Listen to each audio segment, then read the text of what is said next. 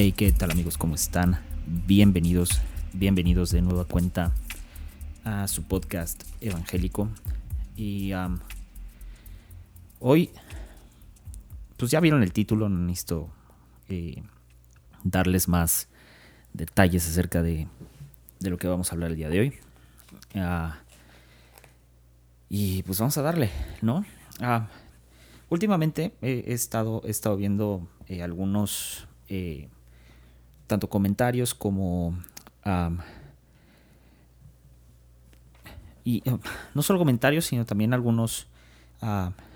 Eh, algunas personas de la farándula eh, cristiana en Estados Unidos y otros tantos que ahora, eh, digamos, se salieron de las iglesias en esta onda de la deconstrucción del cristianismo y, y quiero, quiero hablar de dos cosas porque o más bien quiero hablar de estas dos cosas acerca del cristianismo emergente y esta onda de la deconstrucción, porque creo que es algo que, que no se ha entendido bien. O sea, creo que, creo que seguimos, seguimos batallando mucho con, con estas terminologías, porque la neta, o sea, todavía ni, en realidad no, no, no, le podemos poner una definición como tal a este tipo de cosas. Y me preocupa porque eh, viene, viene una nueva etapa en el cristianismo, donde eh, la deconstrucción va a ser usada de alguna manera, o esta idea de deconstrucción va a ser usada como eh, un elemento de atracción para la gente, ¿no? En especial para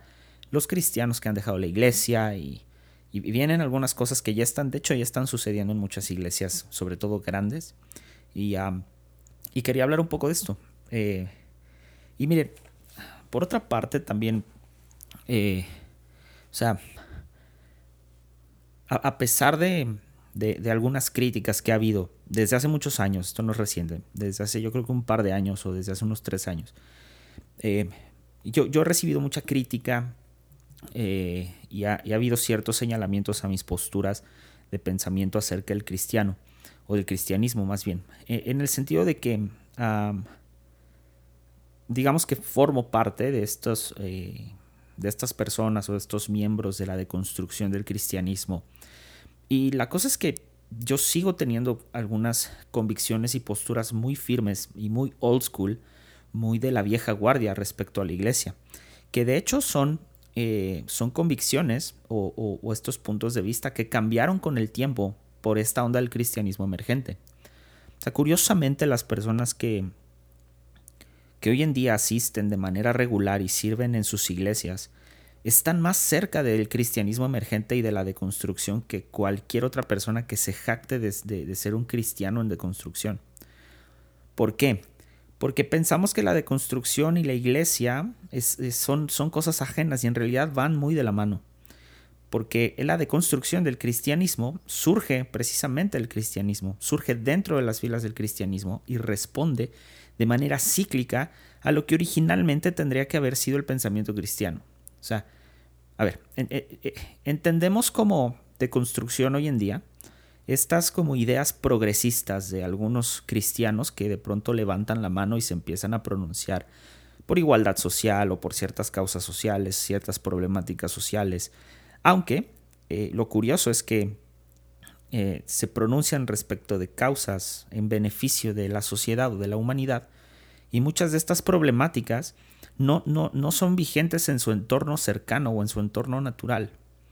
Entonces, eh, o lo peor es que son ajenas a su, a su, a su geografía y ajenos a su demográfico social, eh, hablando del país en donde residen o el, el lugar donde residen. Por ejemplo, vamos a hablar de eh, algo que sí es como muy controversial, pero el movimiento de Black Lives Matter, o sea, el, movimiento de Black Lives Matter en sus, en sus orígenes es un movimiento muy loable, pero después se convirtió en una bandera política y se convirtió en una bandera política progresista. O sea, hay, hay estos dos bandos y hay que tener muchísimo cuidado del discurso que seguimos en torno a, Black Lives Matter. O sea, hay que, hay que usar la razón para entender el movimiento. Pero me encanta que hay pastores en México, en México, eh, y no solo pastores, sino miembros de iglesias en México, que ponen eh, su cuadro negro eh, o, se empiezan a pronunciar acerca de Black Lives Matter, siendo que en México no existe como tal el, racismo hacia la raza, o sea, hacia, la raza afroamericana. O sea, aunque tenemos afrolatinos en, en México y en otras partes de Latinoamérica, ese racismo no se ejerce de la misma manera. Sin embargo, en México y en otros países de Latinoamérica existe el clasismo. Y, la bronca es que caemos en estas cosas tan, tan, en estos hoyos negros filosóficos, porque no somos, o sea, no somos coherentes con nuestro propio discurso eh, personal. Es decir, eh, por ejemplo, eh, yo me pronuncio por Black Lives Matter, me uno a la lucha y el problema es que como en México no existe un racismo hacia las personas afrolatinas como lo existe en Estados Unidos, de esa misma magnitud, pero en México tenemos otros problemas. En México tenemos, por ejemplo, un grave problema de machismo, de feminicidios, un muy, grave problema de, abusos sexuales hacia las mujeres. Tenemos un problema también muy grande y muy grave eh, sobre clasismo. Tenemos unas diferencias sociales abismales. Y lo peor de todo, o sea, y creo que es, esto es otra de las cosas que no se reconoce, es que la manera en la que ejercemos el clasismo ah, es, cuando de pronto vamos a algún lugar eh, donde, vaya, donde algún mercado en Ciudad de México, alguna, algún tianguis, vamos a ponerlo así, y, comenzamos a, regatearle a la persona de las artesanías, por ejemplo. O sea, queremos comprar una artesanía en algún pueblo mágico, aquí en México sobre todo, y, y, empezamos a decirle, o sea, ¿cuánto es lo de menos y, en cuánto me lo deja? Eso, eso, eso propicia el clasismo. Paga lo justo. Si te están diciendo que cuesta 120 pesos y tú crees que no lo valen, pues entonces no lo compres. Pero págalo, o sea, desde ahí estamos mal con el propio discurso. Y esto sucede mucho en el cristianismo, porque en realidad el cristianismo emergente como tal propone este tipo de prácticas sin darnos cuenta.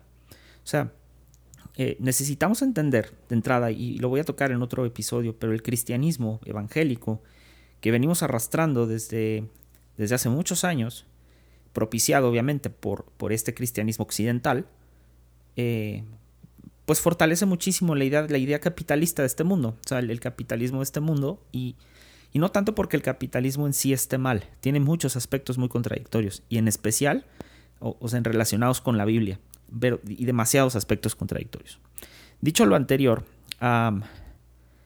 está también la otra, la otra parte, por ejemplo, de no solo están los que levantan la mano por causas sociales ajenas a su entorno social, sino que también está eh, la percepción de ideas eh, heréticas o ideas similares a herejía, por ejemplo, acerca del aborto, del matrimonio homosexual y todo aquello que, digamos, como desde una óptica muy religiosa y a la distancia, ni siquiera eh, bajo, bajo la concepción o el conocimiento de los argumentos, pues irían en contra de la sana doctrina, ¿no? O en contra del status quo establecido por la iglesia cristiana. Entonces, lo que llamamos cristianismo hoy en día es el cristianismo emergente. Eh, eh, o sea, es la iglesia que hoy sucede. No es la iglesia del futuro, no es un, una onda que se está desarrollando en Estados Unidos. No, el cristianismo emergente es lo que vivimos hoy en día. Porque, curiosamente, la iglesia apunta, digamos, al futuro de las tendencias globales.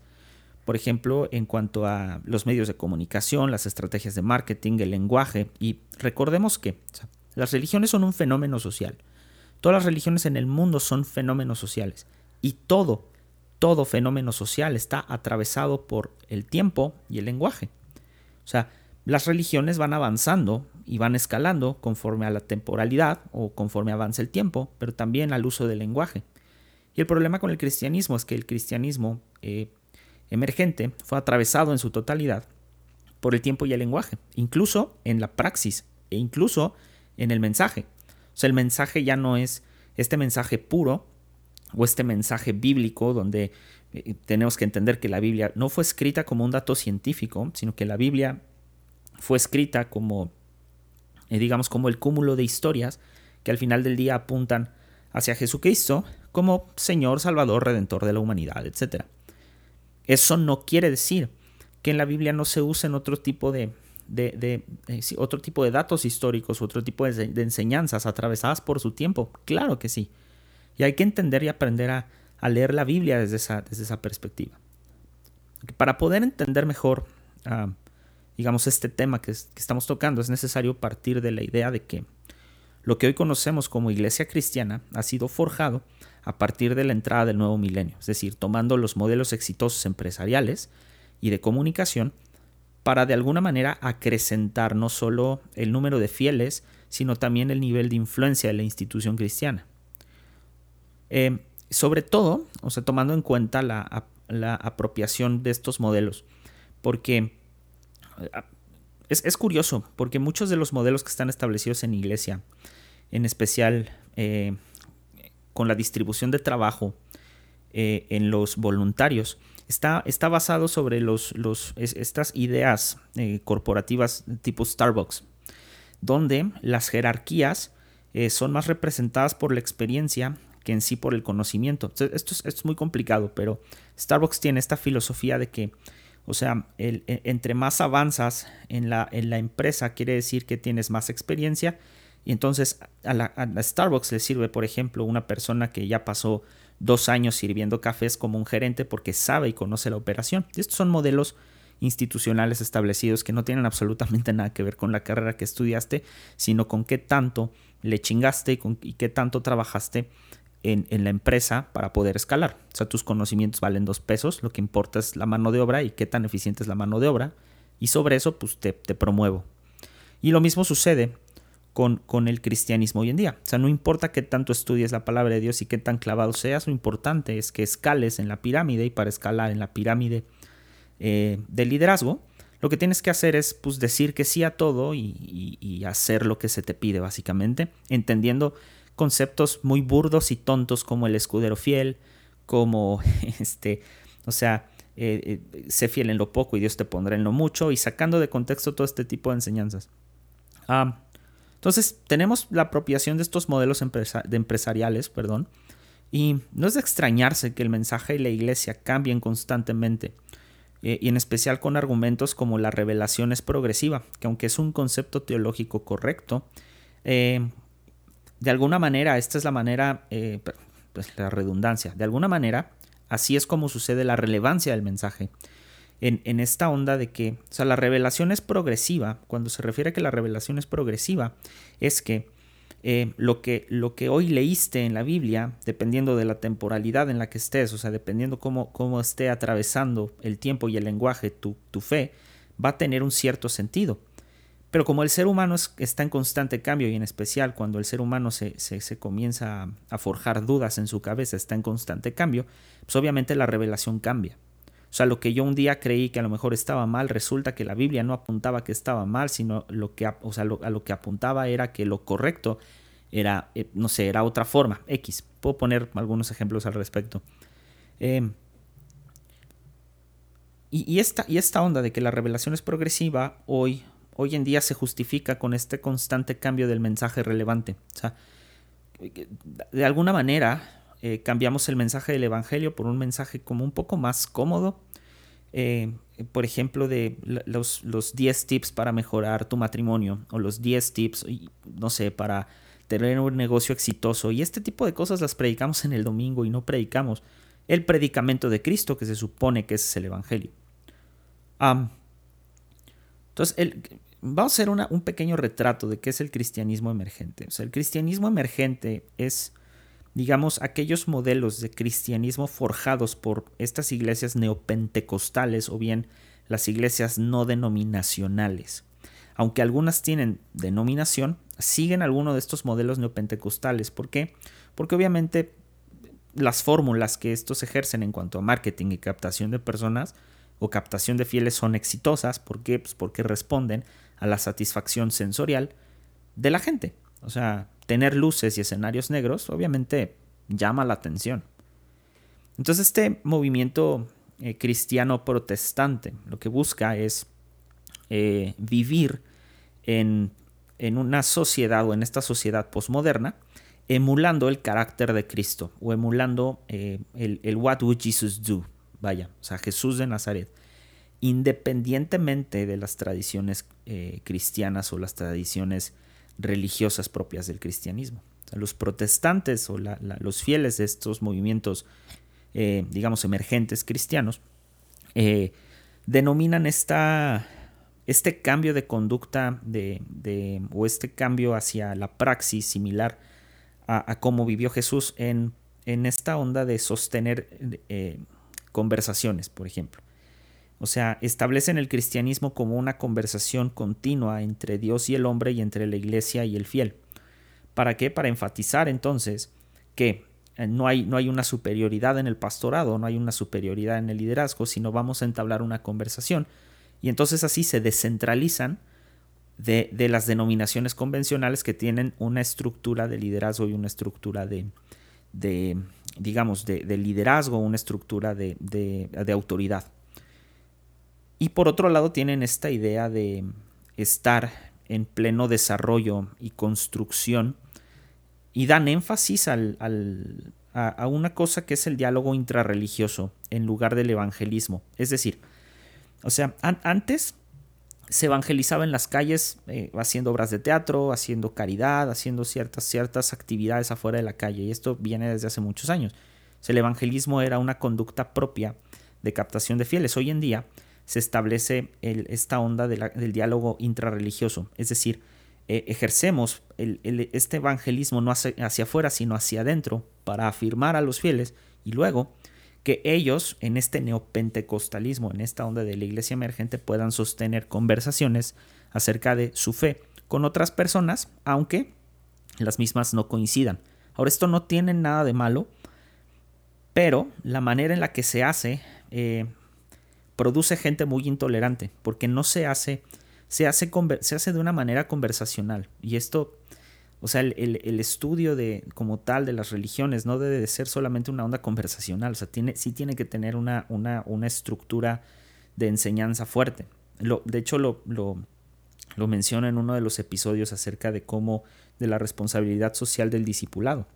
O sea, el discipulado tiene que tener la seriedad de la instrucción, pero por otro lado, la, esta, esta segunda cara de, de la, lo, relax o lo informal de la conversación. O sea, tiene que tener las dos. Y justo lo que busca la, iglesia cristiana emergente es solamente sostener la conversación sin, sin tener la instrucción. Y, esto es muy peligroso porque creas eh, cristianos que solamente viven en ideologías y no tienen como argumentos sólidos y correctos para sostener no, no la fe, sino sostener argumentos eh, basados en la fe. los miembros de, de estas comunidades, eh, estas comunidades emergentes del cristianismo emergente, son, son en su mayoría, eh, y está calculado que son alrededor de, el, híjole, esto sí es un número bastante fuerte, pero está calculado que son alrededor del 78% de los de los jóvenes cristianos en Estados Unidos, los que pertenecen a estas comunidades, que en su mayoría son aquellos miembros desilusionados con la iglesia organizada o institucional. O sea, es la gente que viene lastimada de los modelos eh, duros, eh, recios y castrantes de alguna manera de las iglesias totalmente organizadas e institucionales. Y en ocasiones, o sea, endosan la, la deconstrucción del dogma cristiano moderno o profesan esta onda de la deconstrucción del dogma cristiano moderno. En ocasiones eh, el movimiento, por ejemplo, eh, favorece el uso de estas historias eh, o narrativas similares a las parábolas, incorporando ciertos elementos de misticismo, ¿no? Y estas historias simples, por ejemplo, es la manera de conectar en el púlpito a través de historias personales, de fíjense que les platico el otro día que me pasó, que no sé, y cuentan cualquier historia y la relacionan con, o sea, de pronto la terminan relacionando con, este, no sé, con el sacrificio de Jesús en la cruz, o la terminan relacionando con una, una enseñanza de Pablo en Corintios. y, luego, no solo eso, sino a través de esa narrativa incorporan pues un, aspecto místico, un aspecto donde surge este elemento eh, de, de superfe, donde eh, sí, ya, ya, ya, ya, o sea, ya llegué a tocar tu lado personal a través de una historia personal, a través de exponerme a la luz pública. Luego ya te, ya te di una, una, una, una media enseñanza acerca de algo que viene en la Biblia, que obviamente como es el dogma, pues raramente lo vas a cuestionar y después le meto una, una onda milagrosa, mística, eh, ya sea filosófica o un actuar místico tipo levanten sus manos, acércate al púlpito, ora por el que tienes al lado, cualquier cosa que implique un uso del misticismo. los miembros del movimiento emergente confieren, por ejemplo, mucho valor a las buenas obras y al activismo social. eh, incluyendo en ocasiones el concepto de vida misional como digamos un nuevo monasticismo o una, nueva onda monástica de, de, derramarse uno por la, sociedad, derramarse uno por el débil. Eh, y entonces así nos volvemos en, pues, de alguna manera, nuevos monásticos, ¿no? O sea, pasamos de la flagelación y de la indulgencia y de el mea culpa al, eh, digamos, a la labor social, ¿no? ¿Por qué? Porque yo que estoy privilegiado y que pertenezco a un grupo de una iglesia privilegiada donde eh, obviamente existen los recursos para hacer este activismo social, pues la vida misional lo que hace es eh, llenar ah, de alguna manera eh, ese vacío que hay en mí, producto, no de la fe necesariamente, sino producto de a lo mejor algún hecho anterior en mi vida donde no me porté lo suficientemente bien como para, digamos, como para resarcir un daño, ¿no? Entonces sí, nos convertimos, o sea, digamos que esta vida misional o esta vida de servicio comunitario se convierte otra vez en, una, en un nuevo mea culpa. Luego, eh, por un lado, mientras los evangélicos, eh, digamos, enfatizan la salvación eterna ah, por medio de Jesucristo como redentor, como salvador, en el movimiento emergente se enfatiza el aquí y ahora. Es decir, o sea, eh, los evangélicos enfatizan esta eh, idea celestial de la vida eterna, del reino de los cielos como una entidad celestial. Lo cual eh, me parece, o sea, me parece perfecto, no tengo ningún problema. Sin embargo, sí caemos aquí en, un poquito en una contradicción, porque lo que propone el cristianismo e, emergente en sí no, no es esta salvación eterna como una realidad celestial, sino como el reino de los cielos aquí ahora, eh, en una necesidad, digamos, de, de, emular este reino de los cielos, ¿no? Eh, de justicia social y de amor entre todos.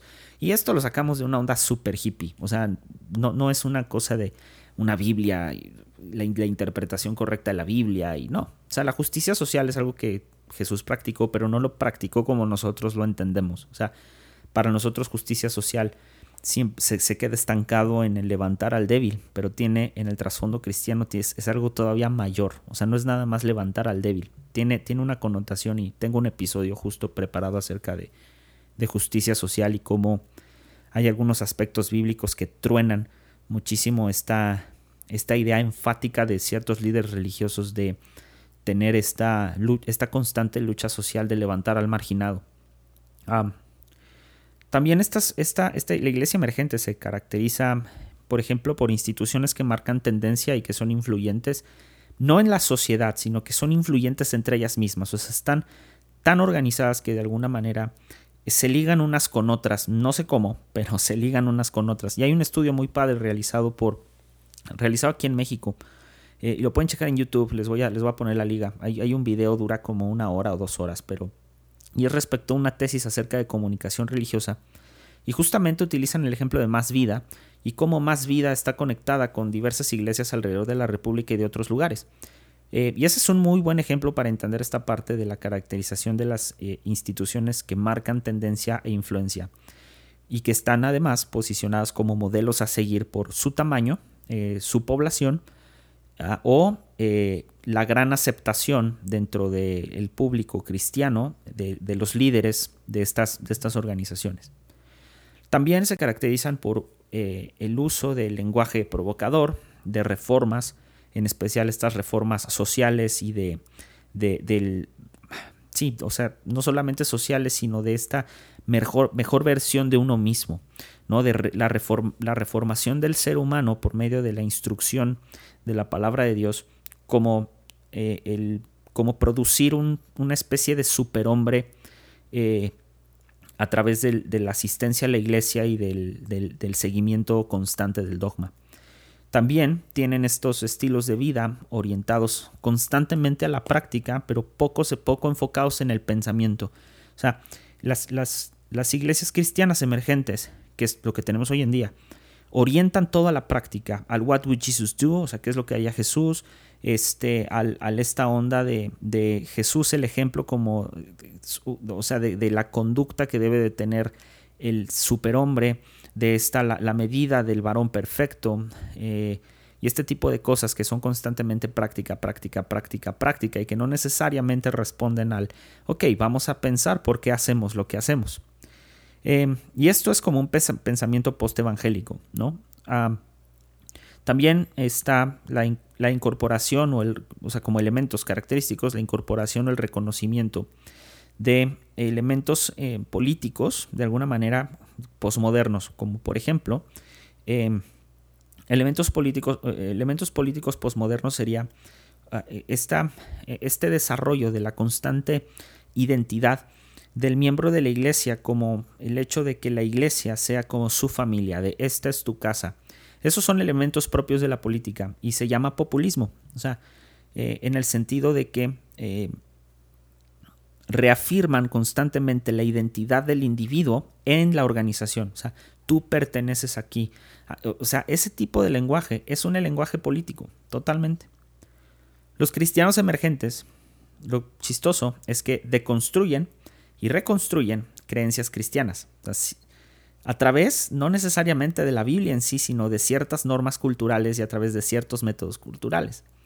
O sea, e, esto, esto se puede apreciar de mejor manera en, la manera en cómo este movimiento maneja eh, la epistemología. Voy a explicar qué es la epistemología. O sea, es esta parte de la filosofía que estudia los principios y fundamentos, extensión y métodos de conocimiento del ser humano. Cuando me refiero a que eh, digamos, eh, los cristianos emergentes se construyen y reconstruyen, es que constantemente el cristianismo emergente eh, sustituye, o más bien ejemplifica de manera local y en la temporalidad actual, los dichos, tanto de Jesús como los dichos de los, de los discípulos y, de, y, del apóstol Pablo y de distintos escritos, se los adaptan a la temporalidad de hoy. Esa es una de las funciones del cristianismo emergente. O sea, es una de sus características fundamentales. En lugar de utilizar, digamos, la Biblia o el recurso filosófico de la Biblia, y además el recurso literario de la Biblia, para, en lugar de establecer eh, estos nuevos modelos de conducta, hacer pensar al ser humano de manera congruente de no solamente del modelo moral de lo que está bien y lo que está mal, sino de cómo conducir su vida, no solo de manera práctica, sino de, primeramente del cambio de pensamiento. También cuestionan esta parte de, eh, digamos, las, las, los ejes eh, fundacionales del cristianismo y proponen además otros, eh, como por ejemplo el, abordaje plural, digamos, en cuanto a la religión y la espiritualidad. Y uno de estos es, por ejemplo, que muchas iglesias hoy en día están llamando hijos de Dios a toda la humanidad. O sea, toda la humanidad son hijos de Dios. Y esa es una deconstrucción de la religión, esa es una deconstrucción del dogma. Ahora vamos, hay, cuatro modelos básicos de la iglesia emergente y me gustaría repasarlos para que se entienda un poco más no solo las características, sino cómo estos cuatro modelos corresponden a distintas iglesias. Y es lo que tenemos hoy en día en el 80% de las iglesias cristianas. Está el modelo de, construccionalista.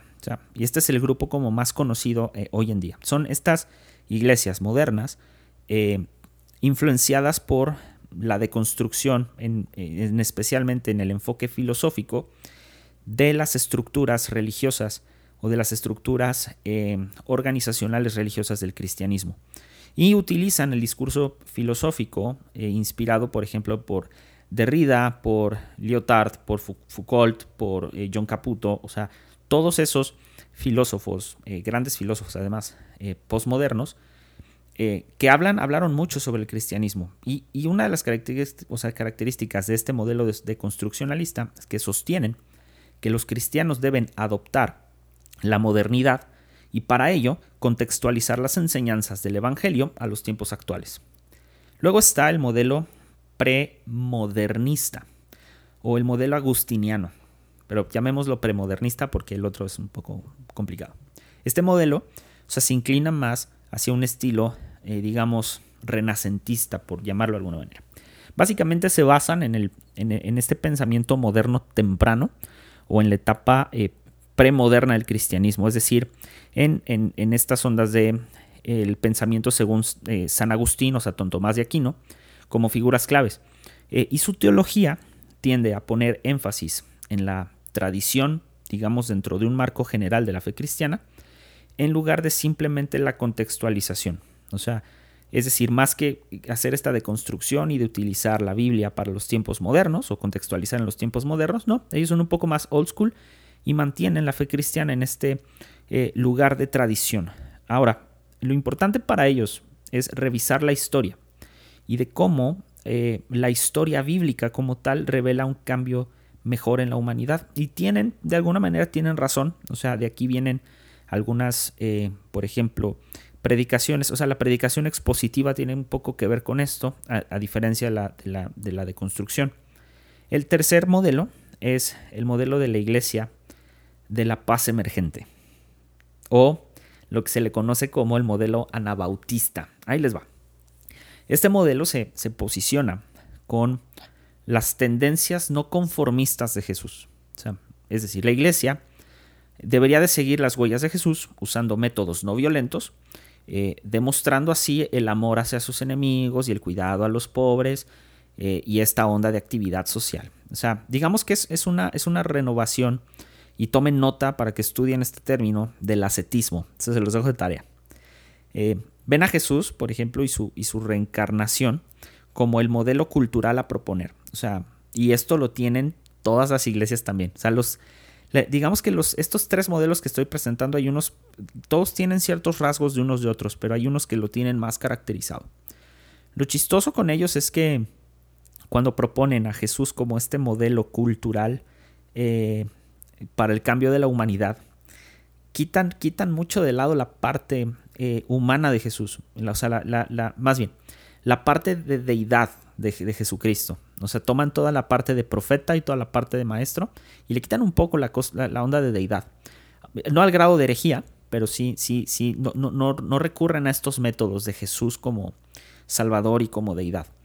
Y las influencias, las influencias, apúntenle bien, las voy a poner ahí en la descripción, pero es Wittgenstein, Barth, que también son filósofos y, teólogos. Eh, Wittgenstein, Barth, eh, Bonhoeffer, eh, Joder, eh, McClendon y Nancy Murphy.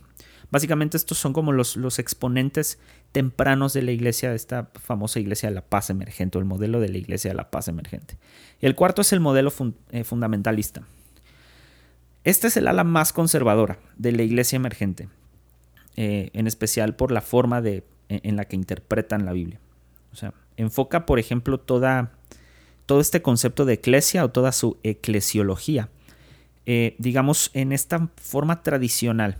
Ejemplo, la predicación estándar, la música de adoración típica de culto y eh, alejan los modelos de comunidad y ellos mismos forman una sola comunidad. Es decir, ellos no tienen esta idea de formar comunidades a través de grupos en casa, sino todos somos una comunidad unida y chida y somos cool y bla, bla.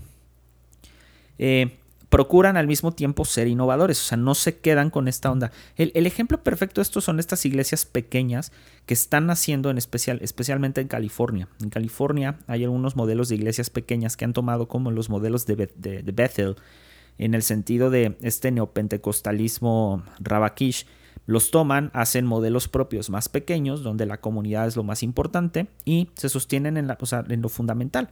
Predicamos estándar y la música es una música de adoración no estruendosa, sino es una música un poco más baja y recurren a veces a himnos, eh, digamos himnos old school o himnos viejos cristianos para de alguna manera satisfacer esta necesidad de los jóvenes cristianos que crecieron en la iglesia y que de pronto un himno les recuerda cuando eran jóvenes y todo su cristianismo era feliz y ta, ta, ta. Eh, esta, esta, innovación pues, de estas iglesias puede verse, por ejemplo, eh, de esta manera. Se reúnen en bares, insisto, son grupos pequeños, o sea, aceptan que las personas eh, usen tatuajes, utilizan palabras que tradicionalmente no son aceptables en un púlpito, usan música eh, conforme a la corriente en, los cultos y además eh, brindan esta atmósfera alternativa en todos sus servicios. ahora, dicho esto, el cristianismo emergente, vámonos a la parte de la deconstrucción y por qué la deconstrucción tiene que ver con este cristianismo emergente. De entrada, ¿qué significa construir? Porque para mucha gente la deconstrucción es una cosa interna de cuestionamiento de fe. No, o sea, la deconstrucción es deshacer de manera analítica o analíticamente algo para darle una nueva estructura. Eso es lo que quiere decir de construir, deshacer analíticamente algo para darle una nueva forma, una nueva estructura. O sea, de construir el cristianismo. O sea, ¿por qué? ¿Para qué? O sea, ¿se puede deconstruir? ¿No se está deconstruyendo? O sea, ¿qué onda? O sea, ¿por, por, por qué pensar esto? Y la realidad es que el cristianismo se está deconstruyendo desde sus inicios. ¿por qué? Porque el cristianismo es, es, es más allá de, de, una cosa firme e, y tangible, es, es una religión, es una ideología con un dogma de por medio que surge a partir del pensamiento filosófico. Jean-Luc Nancy, que es eh, un filósofo francés, bueno, fue un filósofo francés, enfocado mucho en el cristianismo, él decía esto, un pensamiento finito es un pensamiento deconstructivo, y este, tarde o temprano, se golpeará a sí mismo para deconstruirse. Es decir, el, cristianismo como tal es un pensamiento finito que cree en un Dios infinito, pero es un pensamiento finito. Es decir, o sea, tiene un punto límite en todos los sentidos. El problema es que cuando llega ese punto límite, se golpea a sí mismo, se topa con pared, no puede seguir, por lo tanto, hay de dos, o se regresa o se rompe para construirse otra vez y seguir avanzando. Por su lado, Nietzsche eh, señalaba eh, digamos, el, movimiento de la deconstrucción como esta autosupresión o anulación del cristianismo a partir de la representación de lo divino. Y él decía esto, dice, mientras que el Dios de las antiguas religiones había sido un Dios poderoso y fuerte, mientras que el Dios hebreo era un Dios vengativo, prepotente, el Dios cristiano, por su parte, abstracto, espiritualizado, volatizado, se transforma entonces con la deconstrucción y el constante análisis del cristianismo occidental en un viejo, bonachón, caritativo y que observa todo lo que hacemos. Ok. De este modo, o sea, de alguna manera parece ser que la idea de Dios con estos dichos como que se disuelve.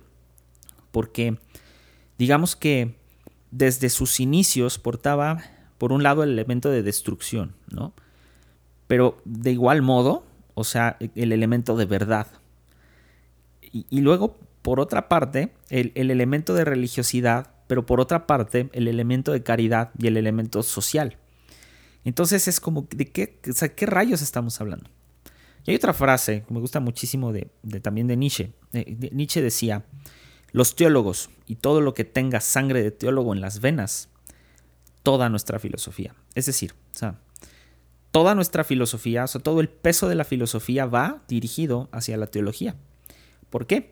Porque en ese momento, cuando Nietzsche estaba, los teólogos estaban proponiendo la, esta, esta una deconstrucción en el cristianismo, no en lo filosófico, sino en, el, en la captación de fieles. O sea, para que vean que este modelo de construcción no es, no es algo nuevo, es algo que ha sido constante, o sea, constante en la historia de la humanidad. Y luego, eh, eh, que es eh, otro pensamiento, otro pensador, perdón, él decía, Cristo tiendo demasiado a ti. Y esta frase se refería a que él constantemente, cuando hablaba de la moral entre el bien y el mal, constantemente estaba pensando en Cristo. ¿Por qué? Hay que recordar algo, el cristianismo es, es, es, va junto con pegado, como decimos en México, va, va de la mano con el, con el occidentalismo. O sea, el occidente no puede estar lejos del cristianismo. O sea, nuestra moral está sostenida por la, por, por la moral del cristianismo occidental, o europeo occidental. Y, y, a lo mejor esto suena como muy, muy, muy raro decirlo, pero, o sea, necesitamos entender que como no podemos despegar el cristianismo de Occidente, obviamente va a ser muy difícil que nosotros entremos en una deconstrucción, porque para ello necesitaríamos entender la filosofía de Cristo o el cristianismo desde el punto de vista del Oriente, desde donde fue concebido. O sea, desde sus inicios. Y este es el problema, porque el cristianismo occidental es muy cómodo en su pensamiento. Es muy cómodo. O sea, como es una constante praxis, pues es mejor hacer que pensar. Y, o sea, y me encanta porque está esta, esta frase eh, filosófica, que me parece que es de, si no me equivoco es de Heidegger, pero a lo mejor ahorita me van a linchar por lo que voy a decir. Pero él decía, eh, está esta frase filosófica que dice, eh, cuidado, hombres de acción, porque ustedes no lo, o sea, no lo están viendo, son muy ingenuos para ver que, o sea, son meros instrumentos de los hombres de pensamiento. Y no entendemos que esto sucede muchas veces en la iglesia. O sea, la iglesia te está diciendo cómo te debes de comportar, qué es lo correcto y qué no es lo correcto. Y lo único que hacemos es praxis, praxis, praxis, pero jamás nos cuestionamos. Por tanto, como elemento filosófico, la deconstrucción tiene muchos años ocurriendo.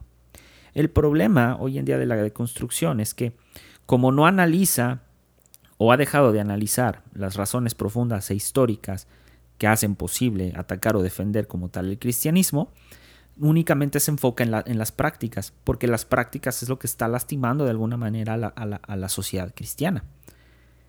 Ahora, ¿cómo, ¿cómo, es que podemos superar esto? y, va, a ser, va, a ser un poco, no, quiero decir controversial, pero sí está, sí está un poco complicado. O sea, y formulemos como ya dije de entrada, o sea, que el cristianismo es, inseparable del, mundo occidental. O sea, el contexto de Occidente está totalmente sumergido en el contexto cristiano. O sea, América fue, por un lado, América del Norte fue colonizada por, por, por los europeos. Y los europeos ya, ya traían este bagaje cultural y bagaje de creencias e ideología del cristianismo. Y por otra parte está América Latina. O sea, América Latina, o sea, fue, ellos no fueron colonizados, fueron conquistados y fueron conquistados a través de la ideología. O sea, mientras que en América del Norte arrasaron con las tribus indias y para, para, para implantar o sea, la religión, en México y, en, Latinoamérica fue lo contrario. Ellos llegaron y, o sea, y, utilizaron la religión para el sometimiento de las masas. Entonces, ahí está la diferencia radical entre colonizar y conquistar. La bronca es esta, es que en medio de esta colonización y conquista, pues ni siquiera traemos arrastrando la reforma protestante, traemos arrastrando un, cristianismo híbrido entre el protestantismo por parte de, eh, en Estados Unidos de América y en Canadá, y por otro lado, en, en Latinoamérica, el catolicismo de los españoles, de los italianos. Entonces, desde el punto de vista histórico, no podemos partir de una deconstrucción como tal si no estudiamos esta parte de historia. Nietzsche decía que la sombra de Buda permanecería mil años ante la caverna en que Buda había muerto. Otra vez, la sombra de Buda permanecería mil años ante la caverna en que Buda había muerto. Y esta sombra nos sigue en el cristianismo. Es justamente esta sombra la que debemos sacar a la luz. Esta sombra histórica. O sea, nosotros vamos a seguir arrastrando la sombra cultural de Europa occidental en América en, cuanto al cristianismo se refiere. Entonces, ¿de qué manera nos podemos deconstruir? Y a lo mejor esta frase también de, Nietzsche tendría muchísimo sentido. Dice, eh, ¿de qué manera somos o podemos ser aún piadosos? Y volteándolo, sería de qué manera entonces somos aún cristianos ante la deconstrucción. Pues sí, de ahí viene que deconstruir el cristianismo es como tal, pues acompañar los orígenes y la formación cultural del cristianismo. y, y, es o sea, como tal el cristianismo es, un curioso acontecimiento de la historia, porque y que además se impone a través de su propia lectura y creo que, creo que eso, eso, eso también habría que analizar en un futuro. Y, no solo en su cultura, sino, perdón, o sea, no solo en su propia lectura, sino en su propia tradición, o sea, es este doble esquema, ¿no? Y, eh, entra también este esquema del advenimiento absoluto, ¿no? Que eh, propiamente el cristianismo lo tiene plasmado en la Navidad, ¿no? Y al mismo tiempo eh, este, este bagaje de, o sea, un niño nos, has nacido, o sea, nos ha nacido Emanuel y este gozo de la Navidad y ta, ta, ta. Pero pues lo que no vemos es que todo esto es una recuperación cultural del judaísmo, del helenismo y del, del, pensamiento grecolatino. Sin meterme mucho ya en terminologías y, y demás cosas. O sea, necesitamos de entrada eh, partir de este, de este punto histórico. O sea, la historia del cristianismo se puede descubrir, digamos, como en tres etapas. Uno, el cristianismo eh, judío, digamos que es el cristianismo que en primer lugar llega como a relevar o a, adoptar o reformar la religión judía eh, y, se, y, se, torna, en lugar de, o sea, al ser una reformadora del pensamiento judío, se convierte en una secta. Y luego está el cristianismo griego y el cristianismo romano, que son básicamente las etapas en donde el cristianismo pasa de ser una secta judía a, bajo fines políticos, pues a ser parte de la cultura grecolatina y de la cultura romana, instituyendo así eh, o juntando el dogma y lo que hoy se conoce como la eclesia o la iglesia. Aquí viene la formación del Vaticano y vienen un montón de cosas que a lo mejor valdría la pena tocarlas en otra ocasión. Eh, y luego, junto con ello, viene esta identidad cristiana. La identidad cristiana se constituye pues, a través de la superación del conocimiento cristiano. Ejemplo, la ley antigua por la ley nueva. Ahí hay una superación histórica. El logos por el verbo. Allá hay una superación histórica y filosófica. Y luego, eh, digamos como las, las por las civitas dei o eh, esta, esta, ya concepción de la instrucción de Dios. Y, ahí hay otro, eh, otra superación histórica y filosófica. Ah, el problema general de la deconstrucción es que, lejos de cuestionar los orígenes filosóficos eh, e históricos del cristianismo, únicamente se está concentrando en las formas y en los métodos y razones por las cuales, o sea, muchos autores sustituyeron, en especial autores de crítica social, sustituyeron el término de deconstrucción por el de exvangelización, porque no son lo mismo. Luego, toda vez que la deconstrucción del cristianismo, o sea, está enfocada, como dije, en los hechos de forma y no de fondo, aquí hay un peligro muy cañón. Y en especial este peligro ya lo está sosteniendo la iglesia cristiana emergente. O sea, y radica en la propagación de mensajes, producto de ideologías diversas al cristianismo, eh, propiamente de, este ejercicio falso de la deconstrucción, que crea entonces una ideología diferente o una ideología nueva. Y entonces de aquí surge una nueva secta o una nueva denominación de cristianismo emergente. Y esto está sucediendo hoy en día en todas las iglesias y no nos estamos dando cuenta. O sea, lo preocupante de esto es que al nacer una nueva forma de interpretación, una nueva forma interpretativa que mezcla el cristianismo, todos estos cuatro modelos de cristianismo emergente, con una pseudo deconstrucción, eh, pues la práctica del cristianismo comienza eh, a ser, digamos, a ser dañina. ¿Por qué? Porque surgen otros maestros y recordemos que aquellos que niegan a sus primeros maestros constantemente están en busca de otros. Y entonces, así, aquellos que iban en contra de las formas de la Iglesia, al establecer una ideología diferente, se convierten en lo que juraron destruir. Se vuelven a convertir en estos, en estos maestros que, a lo mejor lejos de causar un daño por sus formas, ahora van a causar un daño por la falta de fondo. Y esto está, esto está peor. O sea, dejemos a un lado la cosa de las formas y, metámosle al fondo. Porque no es lo mismo crear daño con formas que crear daño con fondo. O sea, el daño con fondo, vamos, vamos, vamos a tener cristianos radicales, o sea, vamos a tener gente por la vida con un radicalismo cristiano tan fuerte que en un punto nos vamos a volver tan intolerantes, más de lo que somos ahorita, porque aquel cristiano que no se está deconstruyendo y sigue firme en las creencias anteriores o en sus creencias propias, de conforme él creció, ahora va a ser como el cristiano mal visto, como hoy en día. O sea, hay una crítica muy fuerte por parte del cristianismo hacia, las iglesias pequeñas que no toman estos modelos de iglesias empresariales, eh, por poner ejemplo más vida, Hillsong, Elevation Church y todas estas iglesias, macro iglesias con un chorro de sedes. ¿Por qué? Porque no les convencen y porque a lo mejor no les van a funcionar. Sus razones tendrán, pero no hay fórmulas para ser iglesia. Por lo tanto, tampoco hay fórmulas para ser cristiano el problema de Occidente respecto a la deconstrucción es que, a ver, la cultura de Occidente es, competitiva, es, o sea, es dañina. Y, sea, la deconstrucción del cristianismo, o sea, sería como únicamente un eje de pura praxis. Otra vez volvemos a lo mismo, o sea, sería pura práctica.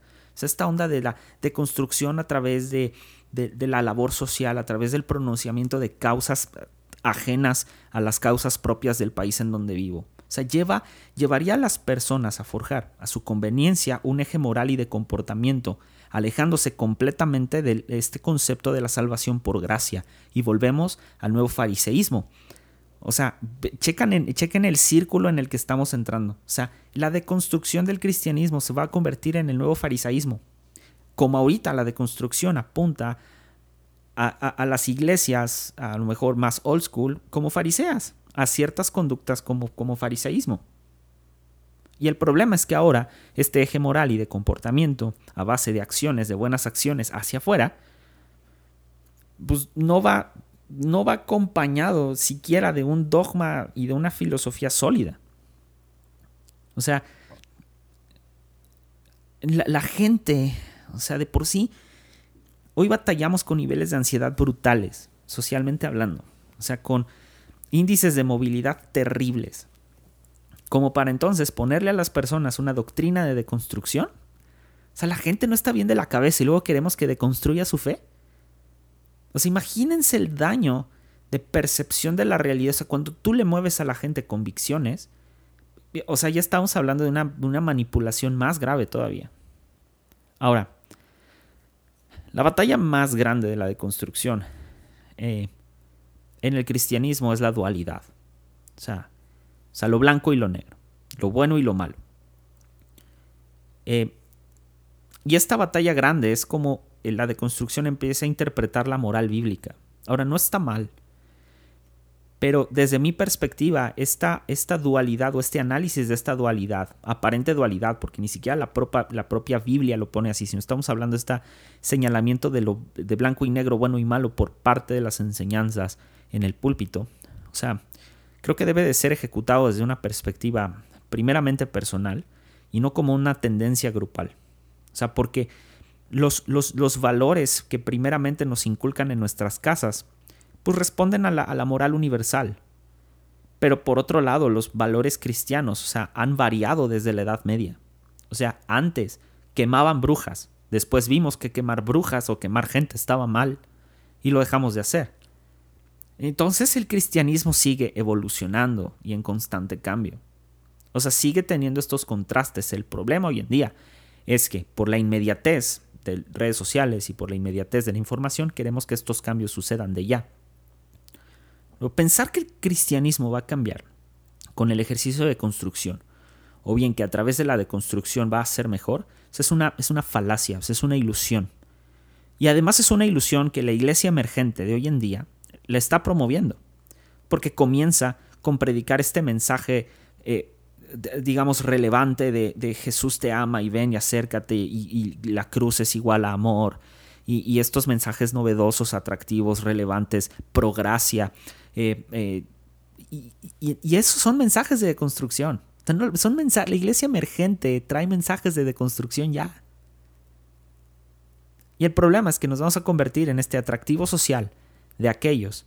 O sea, y la deconstrucción por sí sola se va a convertir en un atractivo social que a través de, digamos, de, estas, eh, esta mm, ausencia de estructuras de iglesias, eh, va a buscar, digamos, otra secta u otra, otra, otra religión donde eh, va a buscar la redención de sus malas acciones a través de qué? Pues a través de actividades sociales, a través de, a través de mil cosas. O sea, traemos un bagaje muy fuerte de, de, acciones sociales, de entre, entre más le des de comer a los pobres, o sea, eres más cristiano. Entre mejor te portes, eres más cristiano.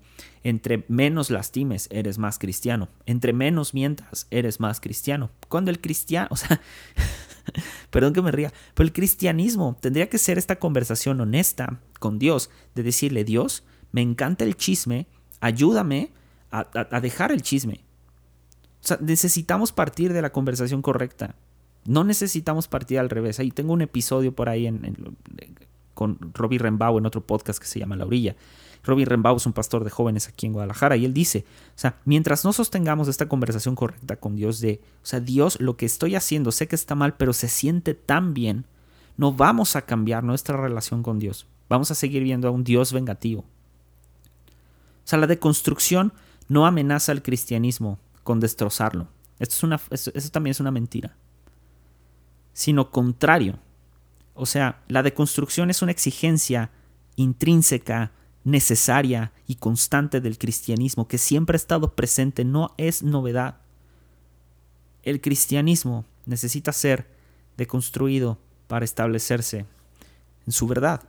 Hay una frase que me encanta precisamente de, de, de Jean-Luc Nancy, que él dice, y es, y es, y es la, verdad es una frase muy, muy bella, que dice, o sea, el cristianismo no ha muerto, simplemente ha dejado de dar vida. Espero que eh, les ayude esta parte de entender un poquito más eh, el cristianismo emergente y la deconstrucción y cómo ambos se relacionan sin querer y, y los peligros de una doctrina de deconstrucción. Seguiré hablando más al respecto en futuros episodios, pero por hoy es todo. Dudas, ahí está el Instagram arroba exvangélico.podcast. Ahí manden un DM, les resolvemos sus dudas. Ahí también abro de pronto una sección de dudas. Crégame en Instagram, ahí andamos, también en, Twitter. Eh, y pues nada, le damos eh, ánimo, como dijera Jesiah Hansen y como dijera su servidor. Nos vemos en la que viene. Chao.